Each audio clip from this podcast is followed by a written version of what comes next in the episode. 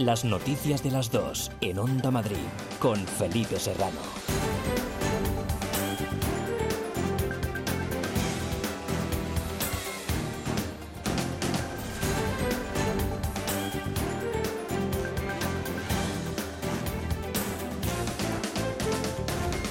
Buenas tardes, un saludo. ¿Qué tal? Madrid prepara la vuelta al cole con materias online, exámenes orales y menos libros físicos. El consejero de Educación ha presentado hoy las medidas con las que la comunidad quiere garantizar la seguridad en los centros educativos para el nuevo curso en septiembre. Una vuelta al cole en cada uno de los cuatro escenarios previstos y en función de cómo vaya evolucionando la pandemia.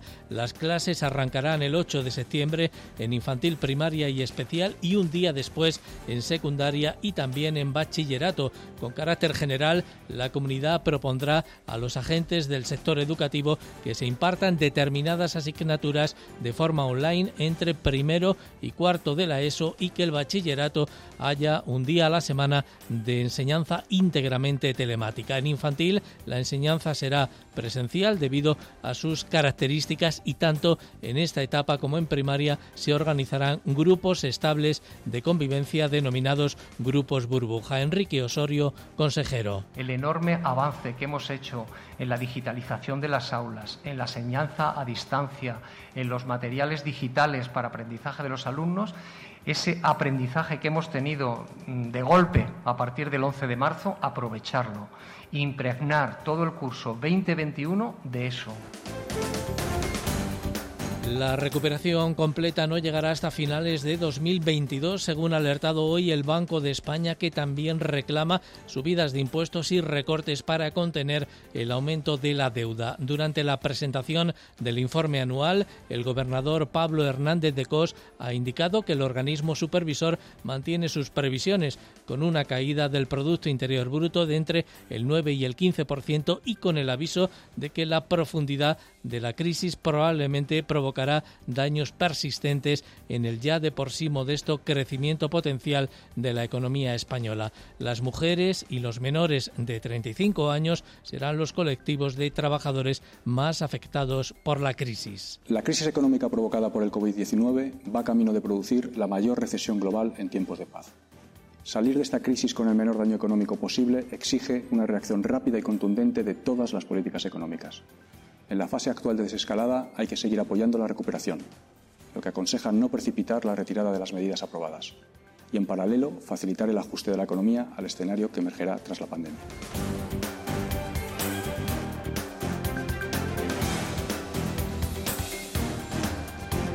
Último martes de junio, más noticias titulares con Elia Fernández.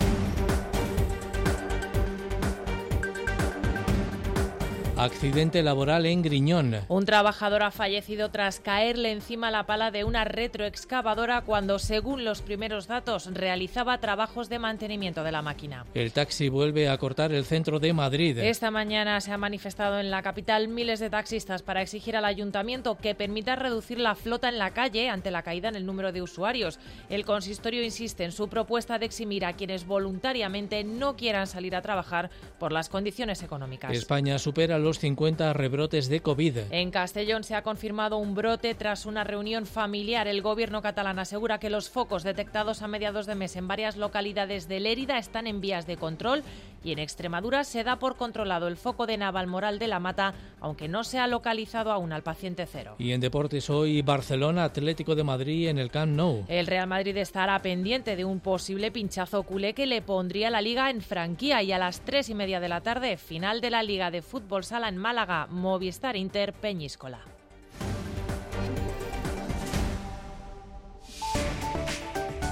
Onda Madrid. Área de servicio público.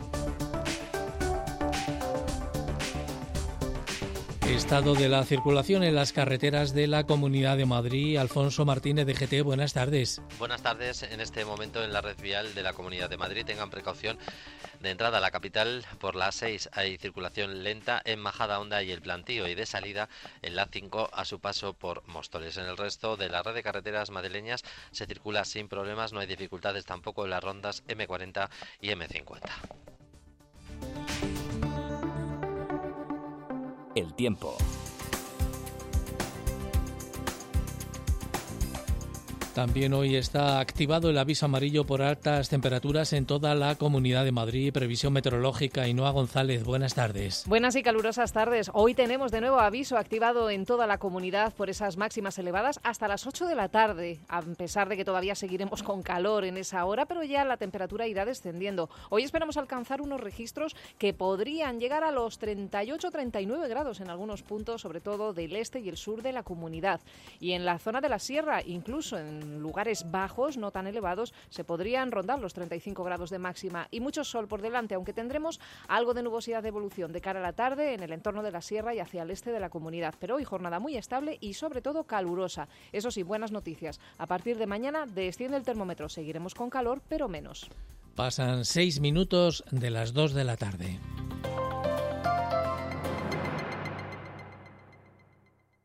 Es por ti que usas mascarilla no te tocas la cara. Es por ti que lavas tus manos y mantienes la distancia. Es por ti que limpias a fondo y desinfectas tu casa. Infórmate de todas las medidas de prevención en la web comunidad.madrid barra coronavirus. Por mí, por todos, por ti. Comunidad de Madrid. Los equipos madrileños juegan en el partido de la Onda. Hoy martes, desde las 3 de la tarde, Fútbol Sala. No te pierdas la gran final por el título de liga. Inter Movistar, Valdepeñas. Síguelo íntegramente en el 106 de la FM. Vive el deporte de Madrid en el partido de la Onda. ¿Necesitas un abogado de confianza que se implique en darte la mejor solución? Rodrigo Angulo, abogado, experto en herencias, familia, inmobiliario, segunda oportunidad, reclamaciones de cantidad. Llama al 91 554 3333 o en la web rodrigoangulo.es. 91 554 3333. ¿Buscas plan para este verano? Cambia de aires y vive la vela en Cantabria. Una experiencia única con cursos de vela para toda la familia en la Escuela de Vela de la Isla de la Torre de Santander. Busca las escuelas de vela más cercanas en fcvela.com y disfruta un mar de nuevas emociones en un ambiente seguro. Onda Madrid. Las noticias de las dos. La Comunidad de Madrid está preparando un plan de incentivos para atraer a nuevos médicos a Madrid, según ha anunciado hoy la presidenta regional. La idea es tratar de retener a muchos de los facultativos, facilitándoles su estancia en la región con todo tipo de ayudas. Isabel Díaz Ayuso también ha alertado de que hay que tener un especial cuidado en Madrid frente a los rebrotes del coronavirus, incluidas las viviendas donde se está detectando una cierta relajación en las medidas de seguridad y de prevención. Eva Prat. La presidenta regional es consciente de que Madrid no es una comunidad barata y cuesta que los médicos se queden. Por eso anunciaba un plan al respecto. Vamos a presentar en pocos días también un plan para ver de qué manera podemos retener a muchos médicos, porque ahora mismo son necesarios en toda España, pero las condiciones de vida en Madrid son mucho más costosas, lo que nos dificulta en algunos casos tener nuevos médicos, para los que, como digo, vamos a tener nuevos incentivos para facilitarles su vida en la región y tener un refuerzo ante el COVID. No obstante, las 10.000 personas que habíamos contratado para hacer frente a la epidemia seguirán con nosotros por lo menos hasta Navidades. Isabel Díaz Ayuso cree que está habiendo cierta relajación, sobre todo entre los jóvenes, y está estudiando ya la forma de que en caso de rebrote el confinamiento sea limitado. Nosotros no podemos estar en las piscinas de las viviendas, en las barbacoas familiares, ni en los velatorios, ni debemos. Solo de la responsabilidad individual pende esta etapa. Estamos viendo de qué manera con el Gobierno de España podemos eh, ver la posibilidad de confinar alguna localidad o, o, algunos distritos, pero vamos a intentar que esto no sea necesario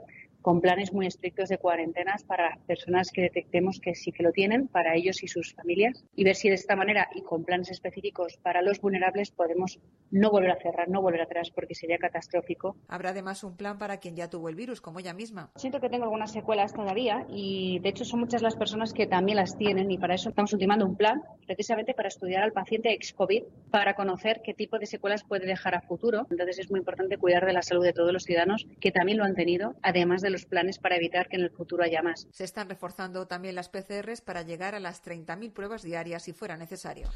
La Comunidad de Madrid, como venimos contando, ha planificado una vuelta segura a las aulas el próximo curso con cuatro escenarios previstos en función de cómo vaya evolucionando el COVID. Con carácter general, la idea es seguir apostando por las nuevas tecnologías, la digitalización en las aulas y la educación a distancia, de tal forma que determinadas asignaturas se puedan seguir de forma online entre primero y cuarto de la ESO y que alumnos de bachillerato y también de FP puedan tener clases telemáticas un día a la semana. Paloma Nolasco, buenas tardes. Buenas tardes. En infantil y primaria se incentivará el uso de plataformas digitales, materiales y dispositivos electrónicos, sobre todo en quinto y sexto, con el fin de consolidar la transformación digital. En secundaria habrá asignaturas a distancia y en bachillerato, FP y enseñanzas de adultos el programa 1 de 5 para estudiar un día a la semana desde casa. También formación de profesores, alumnos y familias en tecnología, currículo online de materias troncales en quinto de primaria y secundaria y biblioteca escolar digital desde cuarto de primaria a segundo de bachillerato. Para ello habrá compra masiva de ordenadores, como explica el consejero de Educación, Enrique Osorio. Y además estamos, eh, trabajando en un convenio con Red.es eh, para comprar de una manera masiva ordenadores financiados por el Gobierno de España y financiados por el Gobierno de la Comunidad de Madrid. Eh, estamos hablando de 25.000 ordenadores plan de refuerzo para compensar el retraso de los alumnos que hayan podido sufrir por el confinamiento. Eh, también habrá una evaluación diagnóstica que se hará desde los centros y más profesores aún sin determinar el número porque el presupuesto, con la caída del Producto Interior Bruto, sufrirá, como señala Osorio, un importante descenso. El confinamiento, estamos volviendo a la normalidad y nos parece que ya todo es normal, pero es que desgraciadamente esta crisis del COVID que esperemos que se radique desde el punto de vista sanitario, nos va a dar otro rejonazo desde el punto de vista económico. Y en materia sanitaria, entradas y salidas escalonadas sin el acceso de familiares a los centros, las medidas higiénico-sanitarias previstas por Sanidad, distancias de metro y medio, mascarillas y cesa falta y la creación de la llamada figura del coordinador COVID-19 para atender cualquier emergencia. De momento, las escuelas infantiles públicas, privadas y concertadas de la Comunidad de Madrid abrirá mañana con asistencia voluntaria en los mismos horarios y con los mismos servicios previos a la pandemia y con prioridad para los niños de 0 a 3 años cuyos padres trabajen fuera de casa. Los centros dispondrrán de toda su plantilla de trabajadores para prestar una mejor atención a los alumnos que se agruparán para el desarrollo de las actividades. Es evidente que el virus en los niños más pequeños tiene muy poca incidencia, afortunadamente, y les produce, eh, no es grave, afortunadamente, y además la, contagiosidad del virus ha bajado muchísimo. Por tanto, yo sí mandaría ese mensaje de, de seguridad, pero la seguridad 100%, como bien sabemos y como estamos viendo en, en los brotes que están surgiendo, pues es imposible. También el Ayuntamiento de la capital abrirá sus escuelas infantiles a partir de mañana con aforo reducido y con las medidas higiénicas y de seguridad necesarias mediante la organización por burbujas de un máximo de cinco niños. La vicealcaldesa de la capital, Begoña Villacís, junto al delegado de familias Pepe Aniorti, han presentado hoy las medidas para la reapertura de las escuelas infantiles municipales. O sea, en ningún caso se podría rebasar el 50% del aforo en estas escuelas infantiles y como novedad el ratio de los niños por aula, que de cero meses a un año es de una, eh, una profe por cada cuatro niños y de un año a tres años, pues eh, sería una profe por cada cinco niños. Reacciones también en la Asamblea de Madrid, donde los portavoces de los grupos parlamentarios han criticado las carencias del plan educativo que ha presentado hoy el consejero Osorio José Frutos. Buenas tardes. Buenas tardes. Sí, la oposición de izquierdas y también Vox aprecian claras carencias en ese plan de vuelta a las, aulas. Creen que debe disminuir el número de alumnos por aula y aumentar los medios telemáticos en previsión de un nuevo confinamiento. Pablo Perpiña más Madrid, Jacinto Morano, Unidas Podemos. Hace falta más profesorado, hacen falta más espacios y más bajada de ratios. Si antes era una demanda educativa y pedagógica, ahora también es sanitaria. Asimismo, necesitamos un plan de refuerzo para compensar las desigualdades generadas este año, mediante apoyo escolar por las tardes en pequeños grupos o con desdobles para acompañar los diferentes ritmos de aprendizaje. En segundo lugar, todas las medidas todos los planteamientos sobre eh, educación telemática no vienen, no están respaldados por un gobierno que no tiene presupuestos en cuanto a recursos los socialistas reclaman a Osorio que haga buen uso de los fondos aportados por el Gobierno central. Marta Bernardo, portavoz socialista en educación. El Gobierno de la Nación ha facilitado a las comunidades autónomas 2.000 millones de euros precisamente para eh, paliar los efectos del COVID. ¿En qué se lo va a gastar la Comunidad de Madrid? no hablan de contratos de docentes, al revés, vuelven a recurrir a contactar, dicen, eh, con ONGs y con eh, alumnos en magisterio en prácticas asuntos en los que también ha incidido la portavoz de Vox, Rocío Monasterio. Lo que nos sorprende es que no se hayan aprobado medidas para adecuar colegios, ni para aumentar superficies, ni para mejorar el tema telemático de cómo se dan las clases, etcétera. El Grupo Popular, por su parte, reclama que para facilitar las cosas, el Gobierno central establezca la distancia de seguridad de un metro recomendada por la Organización Mundial de la Salud y no la de metro y medio. Los profesores de las escuelas oficiales de idiomas de la Comunidad de Madrid concluyen hoy la huelga que han secundado durante un par de semanas, aunque anuncian que en septiembre van a reanudar sus reivindicaciones y protestas sobre la falta de seguridad sanitaria en los centros. Los profesores en huelga desde el pasado día 16 para defender las condiciones sanitarias de alumnos y profesores durante los exámenes denuncian que la Consejería de Educación ha permanecido sorda y muda ante las llamadas al diálogo. Caridad Baena, portavoz de la Asociación de Profesores. En septiembre vamos a plantear de nuevo a la Consejería que necesitamos medios, medios para llevar a cabo nuestras enseñanzas. Necesitamos que bajen las ratios, necesitamos que se garanticen las condiciones fitosanitarias, necesitamos apoyo de la Consejería, no su silencio. Los profesores de escuelas oficiales de idiomas seguiremos luchando en septiembre y mantendremos vivas nuestras reivindicaciones. Onda Madrid. Las noticias de las dos.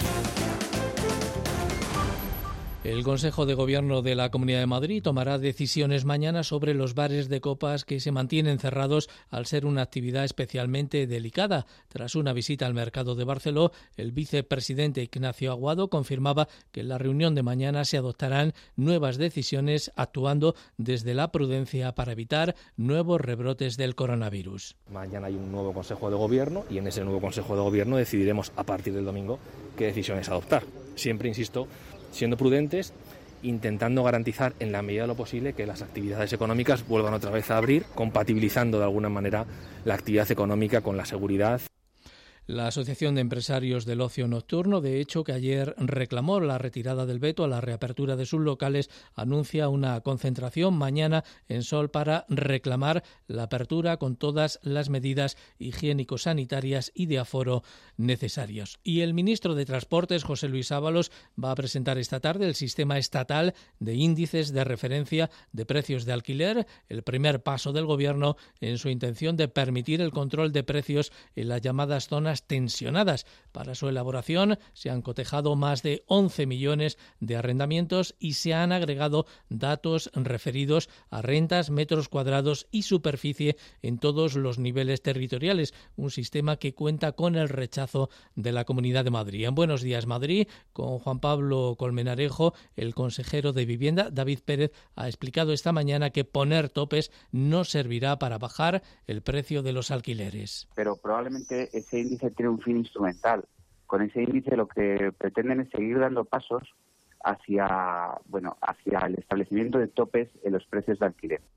Manifestación en coche de los taxistas de Madrid que esta mañana han colapsado el centro de la capital, convocados por la Federación Profesional y la Asociación Élite, han circulado hoy por el centro para pedir al ayuntamiento que no todos los vehículos se vean obligados a presentar servicio debido a la menor demanda por la crisis sanitaria. La protesta ha concluido en la Plaza de Cibeles frente al consistorio Ángel García. A golpe de claxon, miles de taxis han protestado hoy por el centro de la capital.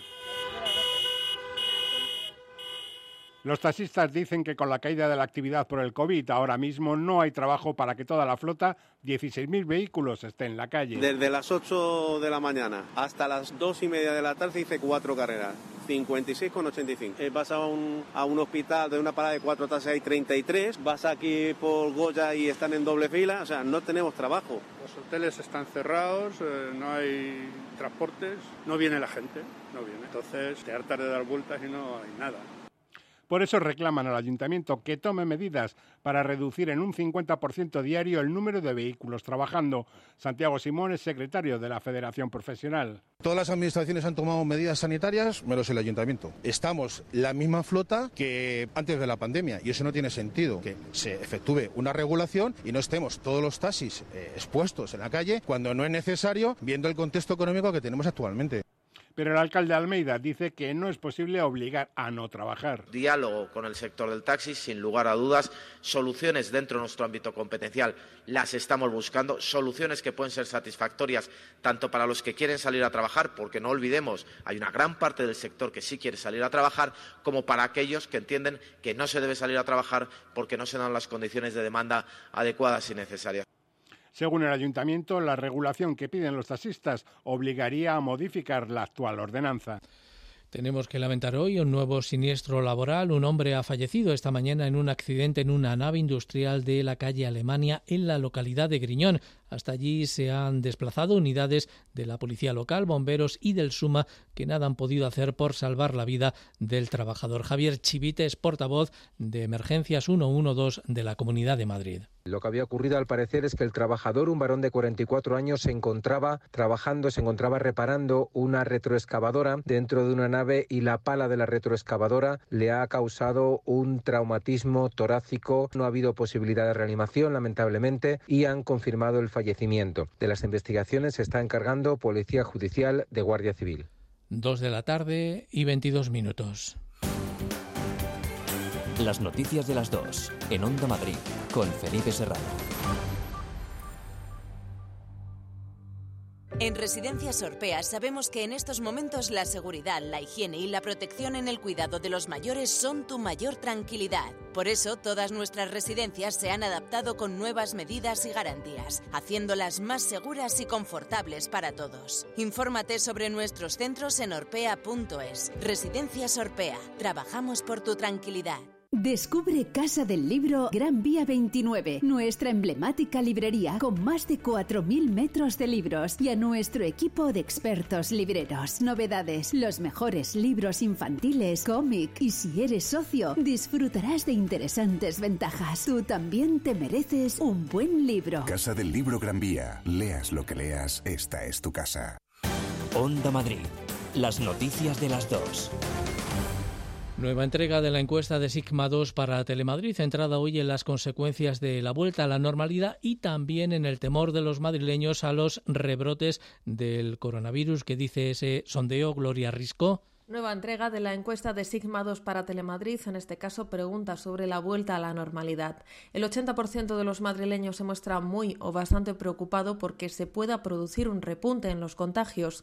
Por sexos son las mujeres, el 84% frente al 74% de los hombres, las que muestran mayor recelo. Si lo analizamos por partidos, los más preocupados con la situación son los votantes de Ciudadanos.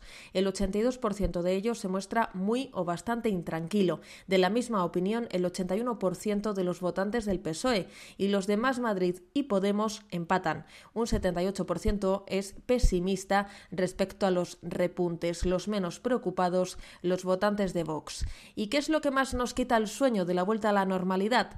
Pues el comportamiento de los demás, eso le inquieta al 85% de los madrileños, seguido de la llegada de turistas de otros países, preocupante para casi el 74% de los encuestados en la Comunidad de Madrid. Similares resultados para los vecinos de la capital. También les alarma, aunque en menor medida, el uso del transporte público, la apertura de los centros educativos y la seguridad en bares, restaurantes y comercios. La movilidad entre provincias preocupa poco. En cuanto al cumplimiento de las medidas de seguridad en el trabajo, cerca del 78% de la población de la región y el 56,5% de la de la capital se muestra muy o bastante preocupada por este asunto.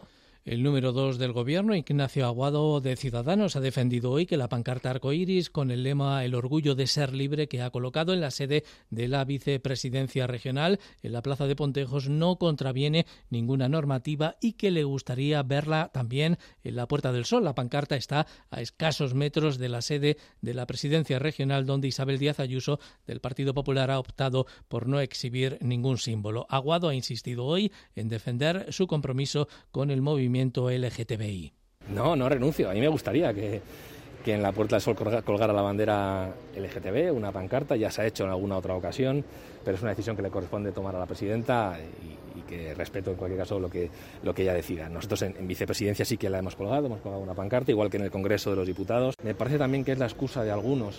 Escuchaba el otro día a la señora Monasterio eh, buscar excusas, intentar relacionar cosas que no tienen nada que ver, para no comprometerse abiertamente y sin complejos con un movimiento que es el movimiento LGTB, que no hace daño a nadie, porque amar no puede hacer nunca daño a nadie, y que esos complejos tenemos que intentar entre todos que vayan desapareciendo de la sociedad. Les contábamos ayer que un juzgado de lo contencioso de Madrid ha emitido un auto desestimando las medidas cautelares solicitadas la pasada semana por la Asociación Española de Abogados Cristianos que pretendían la retirada de la bandera arcoíris de los balcones del Ayuntamiento de Alcalá de Henares y hoy ha sido el alcalde el que ha valorado esa decisión judicial. Esther Bernabé.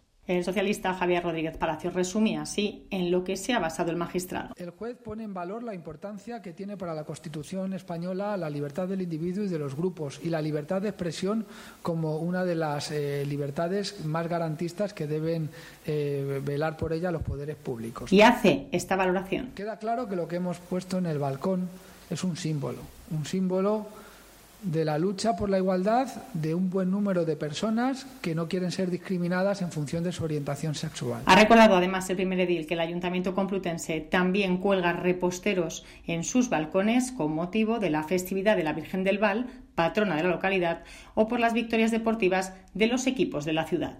El Ayuntamiento de la capital entregará en julio las primeras tarjetas monedero con las que el Gobierno municipal sustituirá las ayudas alimentarias de emergencia para los más necesitados. Cuando estén operativas, las familias vulnerables podrán acudir a los supermercados a comprar los productos de primera necesidad. Mar García. Una iniciativa que cuenta con el apoyo de todos los grupos políticos y las asociaciones vecinales y que empezará a llegar a las primeras familias durante este mes ya de julio. Las tarjetas monedero van a sustituir a la ayuda que ahora se da por otros medios, por ejemplo, a las comidas o alimentación, cuya demanda se ha llegado a triplicar por la pandemia. Iniciativa que permite, según el alcalde José Luis Martínez Almeida, asumir al Gobierno su responsabilidad. Estamos preparando un marco que nos parece más adecuado, en el que coincidimos sustancialmente todos los grupos municipales y que con lo que pretendemos es dar una solución definitiva la cual el ayuntamiento, siguiendo en la colaboración con todas las asociaciones, entidades a las que estamos muy agradecidos, pero que el ayuntamiento asuma la responsabilidad que nos corresponde. Las tarjetas monedero van a ser finalistas. El destino de la ayuda vendrá marcado por los servicios sociales, ropa, vivienda, estudios, pero sobre todo pretende solucionar el incremento de la demanda en alimentación. El alcalde José Luis Martínez Almeida insiste, la llave para afrontar la crisis la tiene el gobierno de Pedro Sánchez. Los ayuntamientos no podemos esperar un minuto más. Los ayuntamientos de cualquier color político tenemos que afrontar una crisis social urgente que tenemos encima de la mesa y para la cual necesitamos recursos. Hay una unidad absoluta de los ayuntamientos, de todos los ayuntamientos. Liberar el superávit para los gastos de la recuperación, insiste Almeida, no es solo una petición de Madrid. Ciudades con alcalde socialista como Vigo Valladolid también lo han reclamado. Petición en el distrito de Latina en las cocinas El Mirador de Cuatro Vientos punto de salida de menús solidarios que se van a mantener hasta finales de agosto. Y en Getafe, un estudio realizado por la unidad de agente tutor de la policía local sobre el uso de Internet y los videojuegos recoge que un tercio de los niños de nueve años consume videojuegos para mayores de edad. Cristina Espina. Lo que han detectado es que cada vez el problema empieza antes. Así lo ha contado a Onda Madrid Juan José Pacomio, responsable de la unidad de agente tutor de Getafe. Bajamos la, el grupo de edad hasta chicos de cuarto de primaria, porque ya vimos que un regalo muy recurrente, sobre todo en comuniones, o un regalo de teléfono móvil y encima el teléfono móvil con datos que los chicos pueden acceder libremente. Esto hace que entre los niños de 9 años el 47% tenga ya móvil, mientras que un 37% usa ya redes sociales, datos que por cierto se disparan a partir de los 11 años. Euros. De 698 alumnos han entrado en videojuegos para mayo de 18 a mitad. En muchas ocasiones el problema deriva de la falta de control que ejercen los propios padres, de ahí las recomendaciones. Aparatos que se conectan a Internet siempre fuera de la habitación de los menores.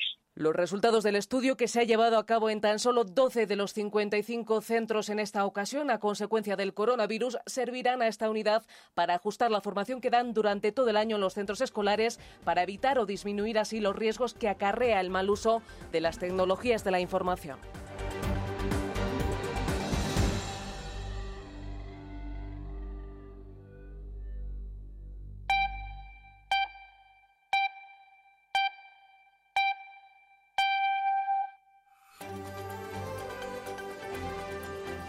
Las noticias de las dos en Onda Madrid con Felipe Serrano.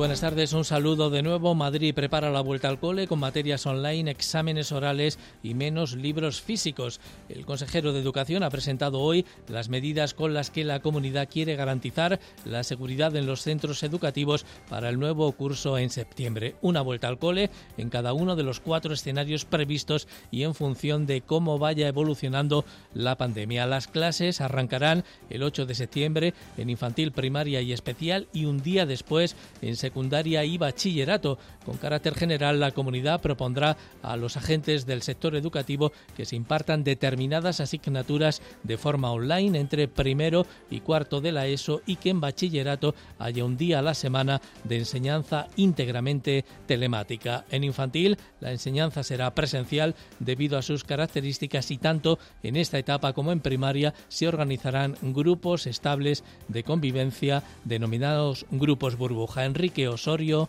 consejero. El enorme avance que hemos hecho en la digitalización de las aulas, en la enseñanza a distancia, en los materiales digitales para aprendizaje de los alumnos, ese aprendizaje que hemos tenido mm, de golpe a partir del 11 de marzo, aprovecharlo, impregnar todo el curso 2021 de eso. La recuperación completa no llegará hasta finales de 2022, según ha alertado hoy el Banco de España, que también reclama subidas de impuestos y recortes para contener el aumento de la deuda. Durante la presentación del informe anual, el gobernador Pablo Hernández de Cos ha indicado que el organismo supervisor mantiene sus previsiones con una caída del Producto Interior Bruto de entre el 9 y el 15% y con el aviso de que la profundidad de la crisis probablemente provocará daños persistentes en el ya de por sí modesto crecimiento potencial de la economía española. Las mujeres y los menores de 35 años serán los colectivos de trabajadores más afectados por la crisis. La crisis económica provocada por el COVID-19 va camino de producir la mayor recesión global en tiempos de paz. Salir de esta crisis con el menor daño económico posible exige una reacción rápida y contundente de todas las políticas económicas. En la fase actual de desescalada hay que seguir apoyando la recuperación, lo que aconseja no precipitar la retirada de las medidas aprobadas y, en paralelo, facilitar el ajuste de la economía al escenario que emergerá tras la pandemia. Último día del mes de junio, más noticias titulares con Elia Fernández. Mañana reabren las escuelas infantiles. Recuperan su actividad aunque con menos aforo y nuevas normas sanitarias. Los centros de titularidad regional y también los del Ayuntamiento de Madrid. En ambos casos se dará prioridad a los niños de 0 a 3 años cuyos padres trabajen fuera de casa. Plan para atraer a nuevos médicos a Madrid. La presidenta Isabel Díaz Ayuso ha avanzado que el gobierno regional ultima un paquete de incentivos para reforzar la plantilla de facultativos en la región y también un futuro proyecto sobre las secuelas en los enfermos de COVID. En defensa del rastro. La asociación El Rastro.es ha convocado una concentración el 5 de julio en la plaza de Cascorro. Denuncia que la reapertura que plantea el Ayuntamiento de Madrid, con el 50% de los puestos hasta que se pueda abrir en su totalidad el mercadillo, hace peligrar 900 puestos de trabajo. El rey agradece a la Policía Nacional su entrega durante la pandemia. Felipe VI ha asistido esta mañana a la jura de la nueva promoción de agentes de este cuerpo en el complejo policial de Canillas, en Madrid.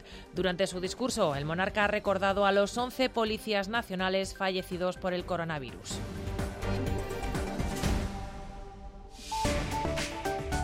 Onda Madrid. Área de servicio público. Volvemos a la Dirección General de Tráfico, de nuevo con Alfonso Martínez de DGT. Buenas tardes. Buenas tardes. Hasta ahora en la red de carreteras de la comunidad hay circulación lenta en ambos sentidos, en la 5 a la altura de Alcorcón y en la 6 en Majadahonda y el Plantío. También de salida de la capital encontramos densidad circulatoria en la 3 en Rivas hacia Madrid. En la M40 hay tráfico intenso en Coslada, dirección a la autovía de Valencia y en Verde en sentido a la A4. En el resto de carreteras madrileñas de momento se circula sin problemas. Desde la Dirección General de Tráfico les insistimos una vez más, no bajen la guardia y moderen la velocidad. El tiempo. Con más calor, mucho calor en la previsión eh, meteorológica. Inoa González, buenas tardes. Buenas y calurosas tardes. Hoy tenemos de nuevo aviso activado en toda la comunidad por esas máximas elevadas hasta las 8 de la tarde, a pesar de que todavía seguiremos con calor en esa hora, pero ya la temperatura irá descendiendo. Hoy esperamos alcanzar unos registros que podrían llegar a los 38-39 grados en algunos puntos, sobre todo del este y el sur de la comunidad. Y en la zona de la sierra, incluso en lugares bajos, no tan elevados, se podrían rondar los 35 grados de máxima y mucho sol por delante, aunque tendremos algo de nubosidad de evolución de cara a la tarde en el entorno de la sierra y hacia el este de la comunidad. Pero hoy jornada muy estable y sobre todo calurosa. Eso sí, buenas noticias. A partir de mañana desciende el termómetro. Seguiremos con calor, pero menos. Dos de la tarde y 36 minutos.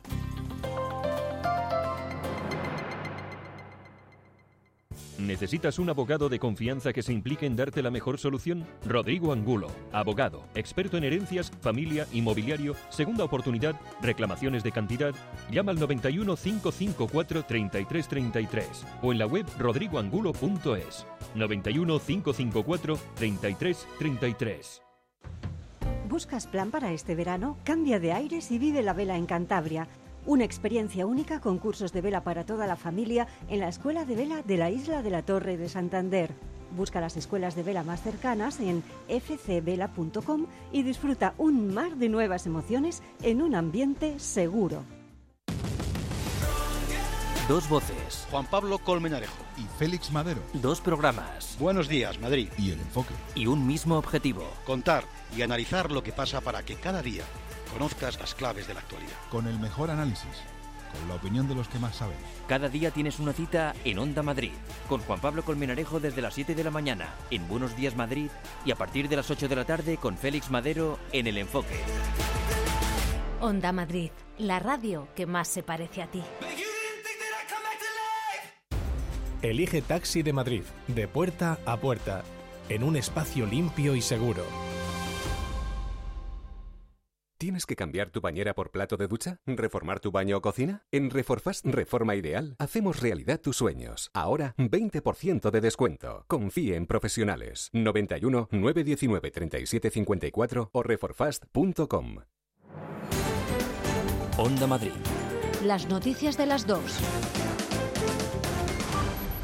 El Gobierno retrasa hasta el 2 o el 3 de julio la entrada de viajeros procedentes de terceros países. Japón y Canadá estarán entre los que sí podrán entrar en España, también China y Marruecos, aunque cuando ambos países permitan la entrada de españoles en sus territorios. El Ejecutivo de Sánchez insiste en que la lista sea elaborado con criterios sanitarios y no diplomáticos. Noelia Ontoria, buenas tardes.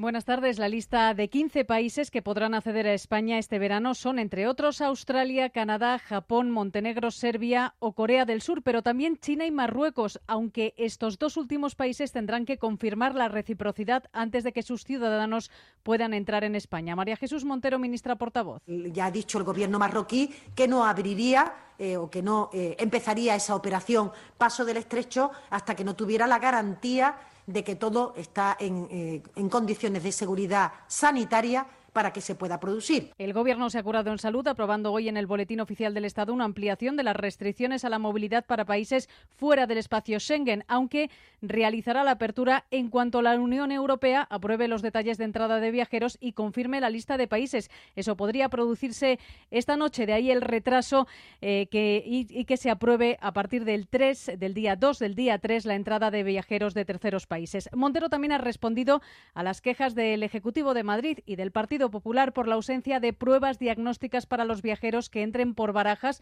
lamentando que esas críticas hagan un flaco favor al sector turístico. Creemos que es irresponsable alentar falacias en torno a este tema. Hasta las pruebas diagnósticas, que son más eficaces, como las PCR, lo que ofrecen es una foto fija de un momento, de un instante, y por eso la Unión Europea no las recomienda de forma genérica en el control del tránsito. El ministro de Ciencia, Pedro Duque, hoy daba nuevas esperanzas sobre la posibilidad de tener una vacuna antes de lo previsto, entre 6 y 12 meses. España se prepara para poder fabricar las suyas y las investigaciones encuentran la fórmula o también para fabricar las dosis de otros países, reforzando la industria y potenciando la ciencia. Y tras cinco días de negociaciones, la Unión Europea ha ratificado ya la lista de países seguros antes de la reapertura de fronteras a partir de mañana, entre los que no figuran Estados Unidos, Brasil, Rusia ni la mayoría de los latinoamericanos. Corresponsal en Bruselas, Concha Lozano. Buenas tardes. Buenas tardes. La Unión Europea ya ha hecho oficial la lista de países a cuyos ciudadanos se les va a permitir la entrada en territorio europeo a partir de mañana, 1 de julio, y a los que se les vetará. Los viajeros procedentes de Estados Unidos, Rusia y Brasil no podrán entrar en la Unión Europea. El acuerdo ha costado casi cinco días de negociaciones entre los Estados que ahora podrán o no seguir estas recomendaciones, aunque no hacerlo supondría graves incidentes diplomáticos. En principio, todos los países van a respetar las indicaciones que incluyen 15 países a los que se les abren las fronteras entre los que están Austria, Canadá, Japón o China, aunque en este último caso se reserva el derecho de reciprocidad, es decir, también tendrá que abrir las fronteras a los europeos. Entre los criterios clave que se han considerado se incluye el número de casos nuevos por 100.000 habitantes, la tendencia de nuevas infecciones y la respuesta general del país a la pandemia del coronavirus. También aspectos importantes como las pruebas, la vigilancia, el rastreo o el tratamiento de la información facilitada. Y volvemos a la rueda de prensa al término del Consejo de Ministros de los martes porque la ministra portavoz, Noelia, ha dado a entender que habrá subida de impuestos para los próximos presupuestos generales del Estado y ha pedido al Partido Popular que se sume al acuerdo. Sí, María Jesús Montero no entiende por qué el PP pone tantas pegas, tantas trabas a los presupuestos argumentando incremento de impuestos cuando son líneas rojas que ellos mismos traspasaron durante la crisis financiera.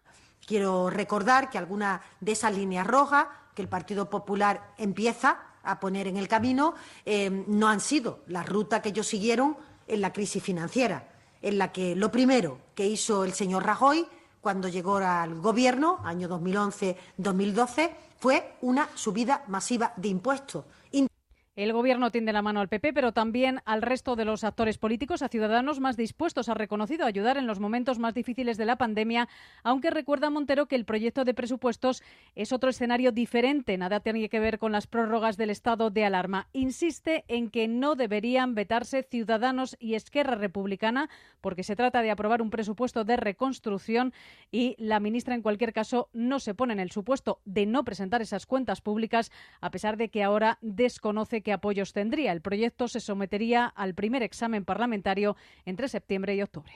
De momento, el Banco de España advierte en su informe anual de que la crisis puede provocar daños persistentes en nuestra economía. Hoy, el Instituto Nacional de Estadística ha confirmado el desplome histórico del PIB de nuestro país en el primer trimestre del año. Cayó un 5,2% hasta marzo por efecto del coronavirus. Se hundió el consumo de los hogares y se disparó también el gasto público. Elena Rivas. Durante el primer trimestre del año, la inversión se desplomó un 5,7% y el gasto público subió a su mayor ritmo en 12 años. El consumo de los hogares descendió un 6,6%, lo que ha provocado que aumente la tasa de ahorro, algo que nunca ocurre a principios de año. Son cifras insólitas que corrobora el Instituto Nacional de Estadística, caída del 5,2% del PIB de enero a marzo y el segundo trimestre apunta peor, con lo que estaríamos oficialmente entrando en recesión. Según el informe anual que ha hecho hoy público el Banco de España, no volveremos a niveles previos a la crisis hasta finales de 2022. Habrá un repunte a partir de la segunda mitad del año, pero el gobernador Pablo Hernández de Cos advierte de que esta crisis tendrá un efecto persistente sobre las cuentas públicas y sobre el empleo. La crisis económica provocada por el COVID-19 va camino de producir la mayor recesión global en tiempos de paz. Salir de esta crisis con el menor daño económico posible exige una reacción rápida y contundente de todas las políticas económicas. Por eso el Banco de España aconseja no retirar precipitadamente las medidas adoptadas, redefinir los impuestos y revisar los beneficios y deducciones fiscales. A corto plazo, política expansiva y a medio, un programa de consolidación fiscal para reducir la deuda al 100% en 2030. Es este un momento en el que no caben dudas. La política fiscal tiene que actuar de forma contundente para salvar empleos y empresas y evitar así enormes costes sociales y económicos a medio y largo plazo. Pero una vez superada la crisis nos encontraremos con el mayor nivel de deuda pública en muchas décadas. Tendremos entonces que embarcarnos en reformas presupuestarias profundas que reduzcan el endeudamiento y den margen para afrontar posibles dificultades futuras. La pandemia va a agravar las desigualdades, advierte Decos, que de por sí ya son ahora más altas que en la anterior crisis. Como soluciones, el organismo apunta a un plan de apoyo al turismo, porque los viajeros nacionales no compensan la caída del gasto de los extranjeros. Apremia también a mejorar la productividad y reducir la temporalidad, que aquí es mucho más alta que la media europea. El Banco de España advierte de que hay mucha incertidumbre sobre cuántos ERTES acabarán en despido, pero el Colegio de Gestores Administrativos ya tiene una previsión. Creen que 52.000 empresas transformarán los ERTE por fuerza mayor en ERES. Elena. Sí, el Banco de España ha pedido que pueda ser compatible estar en ERTE con trabajar en otros sectores o empresas y esa recomendación es especialmente importante hoy que hemos conocido el resultado de esta encuesta. El presidente de los gestores administrativos, Fernando Santiago, alerta de que se podrían perder otros 300.000 puestos de trabajo si no se adoptan nuevas medidas, porque calculan que más de 50.000 empresas convertirán su ERTE en ERE antes de finalizar el año y eso le saldrá caro al Estado.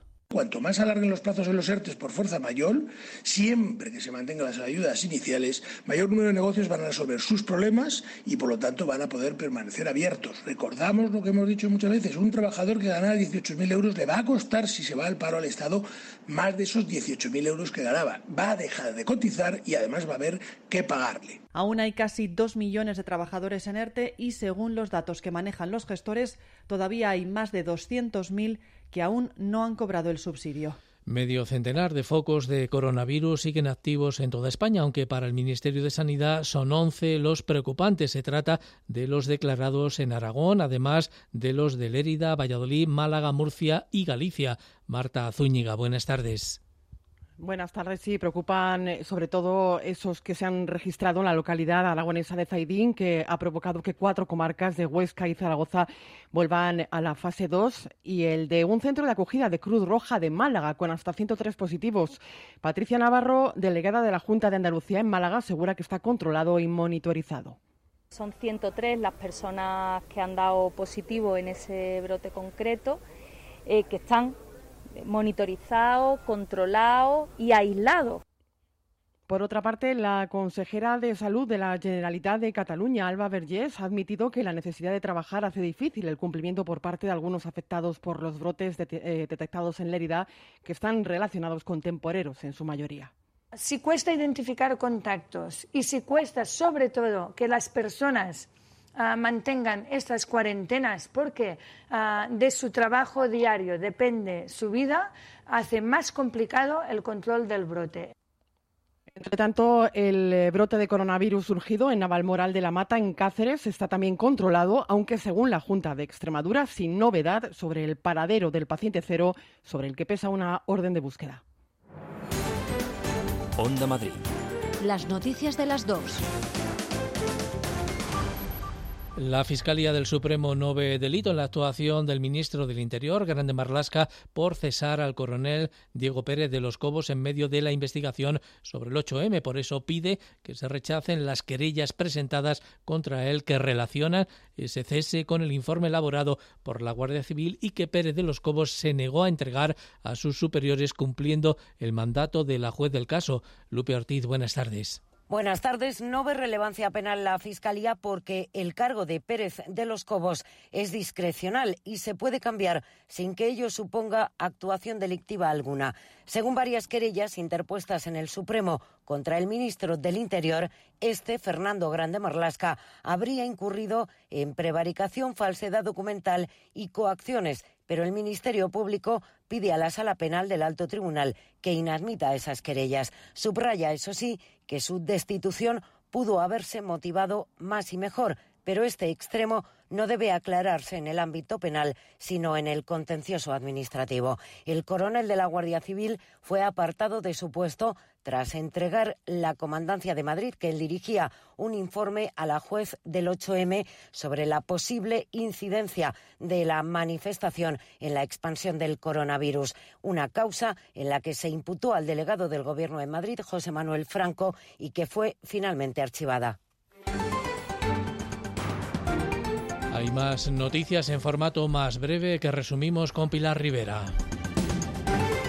El rey Felipe VI preside la jura del cargo de la 34 promoción de la escala básica de la Policía Nacional. Junto al ministro del Interior, el secretario de Estado de Seguridad y el director general de la Policía, entre otras autoridades, 3.178 policías han jurado o prometido su cargo en un acto en el que tanto el monarca como el titular de Interior han destacado el compromiso de la policía con la ley, con la Constitución y con la sociedad, como han demostrado con entrega durante la pandemia del coronavirus a los policías fallecidos. Once compañeros vuestros, ya con años de servicio, tristemente han perdido la vida por esta pandemia, lo que es muestra de ese inmenso compromiso que tenéis con la sociedad y que tanto os honra.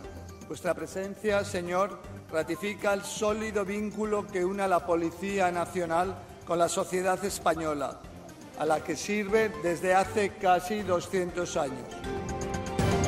Varias organizaciones piden derogar la ley Mordaza en su quinto aniversario. Por considerar que vulnera los derechos humanos y que no es propia de un gobierno que se considera progresista. Así lo ha afirmado el director de Amnistía Internacional en España, Esteban Beltrán, a las puertas del Congreso y rodeado de varias caricaturas que retrataban de forma satírica actos de mala praxis policial, acentuada, dice, durante el estado de alarma.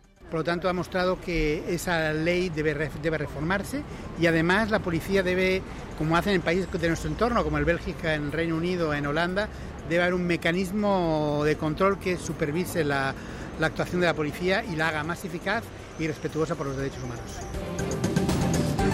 El matrimonio igualitario cumple 15 años. Aniversario que se celebra esta tarde con un acto institucional en el que está prevista la participación de la ministra de Igualdad, Irene Montero, y del expresidente del Gobierno, José Luis Rodríguez Zapatero, bajo cuyo mandato se legalizó el matrimonio entre personas del mismo sexo. Fue el 30 de junio de 2005. Hoy mi Gobierno somete definitivamente a la aprobación de la Cámara el proyecto de ley por el que se modifica el Código Civil en materia de derecho a contraer matrimonio, en estricto cumplimiento de un compromiso electoral ante la ciudadanía y ante la Cámara.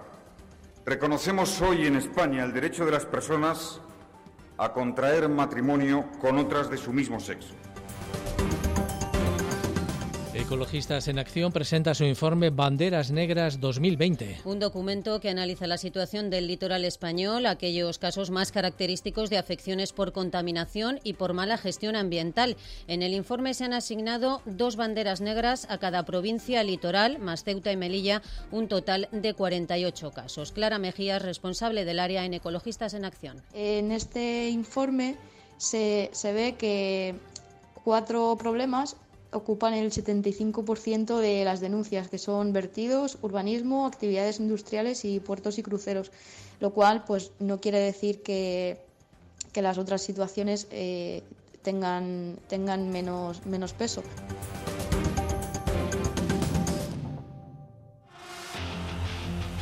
Onda Madrid.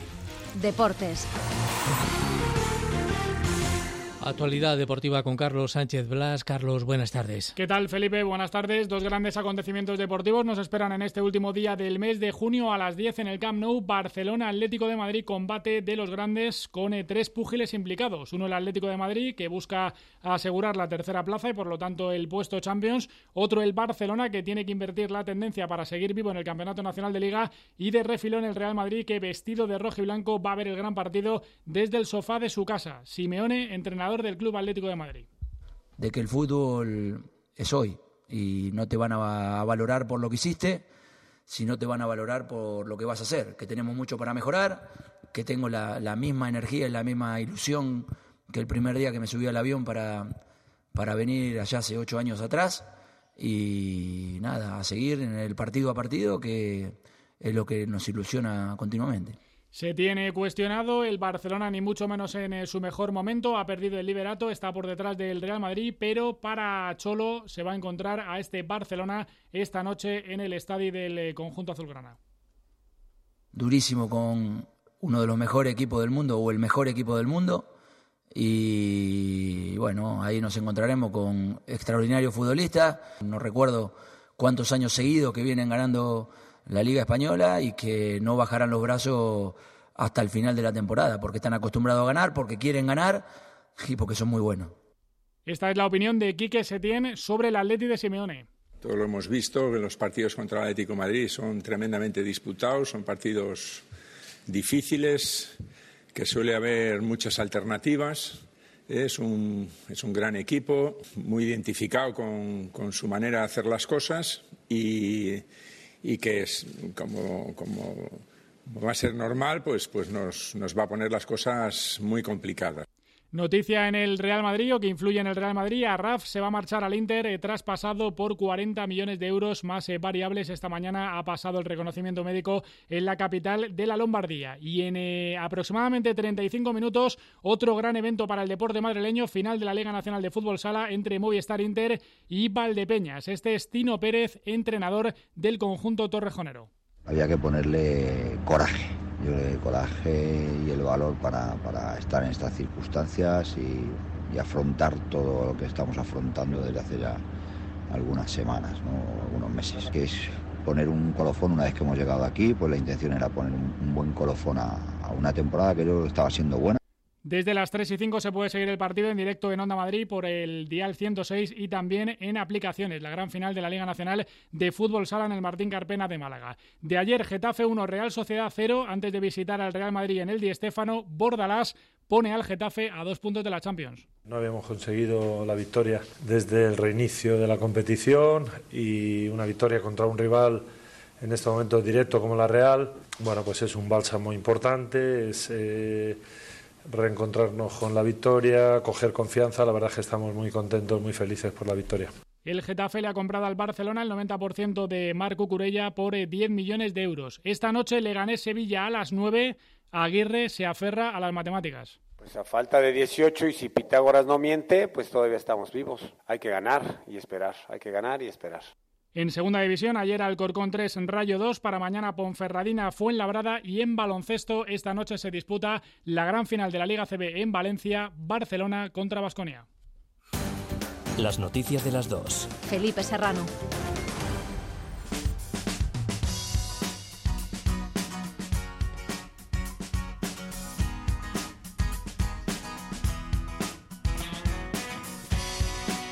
Y esta es también la agenda de cultura que ha preparado María José Francisco. Mañana abre de nuevo sus puertas en la Casa Encendida. Y lo hace tres meses y medio después del cierre por el estado de alarma. Mantienen el programa híbrido entre asistencial y online, la denominada Casa On, que surgió durante la pandemia y que nos seguirá dotando de cine, música, conferencias y cursos abiertos y gratuitos. Ahora, además, con la apertura de sus exposiciones. Lucía Casani, directora. Por un lado, reabrimos las salas expositivas con El Despertar, la instalación de Álvaro Urbano, y Ducupil, eh, la rebelión contra el conceptualismo. También abriremos nuestra biblioteca y mediateca con todas las garantías de seguridad. Y vamos a continuar colaborando con la despensa solidaria de Arganzuela, que continuará ubicada en las aulas de la cuarta planta. Entre el documental y la ficción llega Renacimiento a los teatros del canal. Una revisión teatral de la democracia, exactamente de su proceso de formación. Destaca momentos icónicos con la intención de hacernos comprender la naturaleza de los grupos y comunidades, el cómo nos vincula un objetivo común. Y todo esto lo proyectan en forma de teatro y arte. La compañía que lo realiza es La Tristura. Tiempo que pasa desde que ha terminado una pieza y, y se empieza a, a desmontar técnicamente y escenográficamente todo el espacio y, todo el set y se construye rápidamente el siguiente para la obra que se va a hacer. También certamen literario en honor a Benito Pérez Galdós. Se trata de una iniciativa de la Junta Municipal de Arganzuela para potenciar el talento en el distrito, a la vez que homenajear al escritor. El fallo se conocerá en octubre y se puede participar ya en las categorías de relato corto y poesía, con obras originales, tema libre, en castellano e inéditas. Los trabajos han de entregarse bajo seudónimo, de manera presencial, en la Oficina de Atención al Ciudadano o por correo certificado.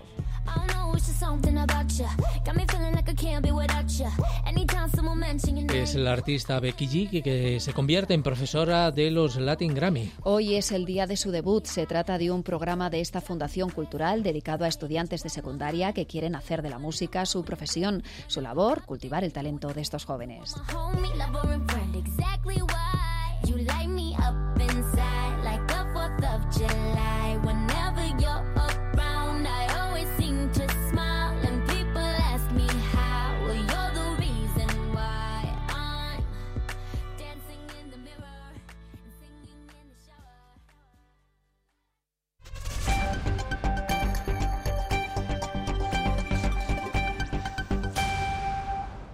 Son las 3 de la tarde.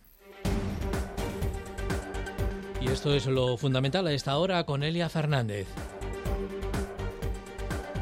Alerta por calor en toda la región. Se esperan máximas de 38 grados. La Consejería de Sanidad recuerda tener especial cuidado, sobre todo con personas mayores, niños y enfermos crónicos. Preparando el próximo curso escolar. Los alumnos madrileños empezarán entre el 4 y el 9 de septiembre con clases presenciales, grupos burbuja en infantil y primaria y horarios escalonados. El consejero de Educación, Enrique Osorio, propone asignaturas online entre primero y cuarto de la ESO y un día íntegramente telemático para El enorme avance que hemos hecho en la digitalización de las aulas, en la enseñanza a distancia, en los materiales digitales para aprendizaje de los alumnos, ese aprendizaje que hemos tenido mm, de golpe a partir del 11 de marzo, aprovecharlo. Marea de taxis en el centro de Madrid. Miles de taxistas se han manifestado en la capital para exigir al ayuntamiento que permita reducir la flota en la calle ante la caída de clientes. Eh, vas a un, a un hospital de una parada de cuatro taxis hay 33, vas aquí por Goya y están en doble fila, o sea, no tenemos trabajo no hay aeropuerto, no hay nada, no hay turismo, entonces es imposible trabajar así. El alcalde José Luis Martínez Almeida insiste en su propuesta de eximir a quienes voluntariamente no quieran salir a trabajar. Soluciones dentro de nuestro ámbito competencial las estamos buscando, soluciones que pueden ser satisfactorias tanto para los que quieren salir a trabajar como para aquellos que entienden que no se debe salir a trabajar porque no se dan las condiciones de demanda adecuadas y necesarias. Madrid pide al Gobierno pactar medidas en barajas. Insiste en ello la presidenta regional Isabel Díaz Ayuso frente a las críticas de la portavoz del Ejecutivo María Jesús Montero. Yo hubiera puesto en marcha un protocolo también de PGRs en origen, del mismo modo que cuando una persona viaja a países tropicales tiene que ir con una cartilla de vacunación internacional y no pasa nada. Y también muchas más eh, pruebas antes de coger el avión. Flaco favor hacen a este sector turístico y a nuestra economía quienes día a día ponen en duda que se están realizando los controles necesarios. Los Estados miembros de la Unión Europea, entre ellos España, levantarán mañana sus fronteras a 15 países ajenos a la zona Schengen, entre los que no estarán Estados Unidos ni Rusia. La economía española cayó más de un 5% en el primer trimestre del año. Según datos del Instituto Nacional de Estadística, el gobernador del Banco de España, Pablo Hernández de Cosa, advierte de que esta crisis tendrá un efecto persistente sobre las cuentas públicas y el empleo. La crisis económica provocada por el COVID-19 va camino de producir la mayor recesión global en tiempos de paz. En la fase actual de desescalada hay que seguir apoyando la recuperación, lo que aconseja no precipitar la retirada de las medidas aprobadas y, en paralelo, facilitar el ajuste de la economía al escenario que emergerá tras la pandemia. Nada más por el momento. Hasta aquí las noticias de las dos en la sintonía de Onda Madrid. Se quedan ahora con Madrid Trabaja y Javier Peña. Más información en nuestros boletines informativos y a partir de las cuatro también con Nieves Herrero en Madrid Directo. Les esperamos mañana. Un saludo y muy buenas tardes.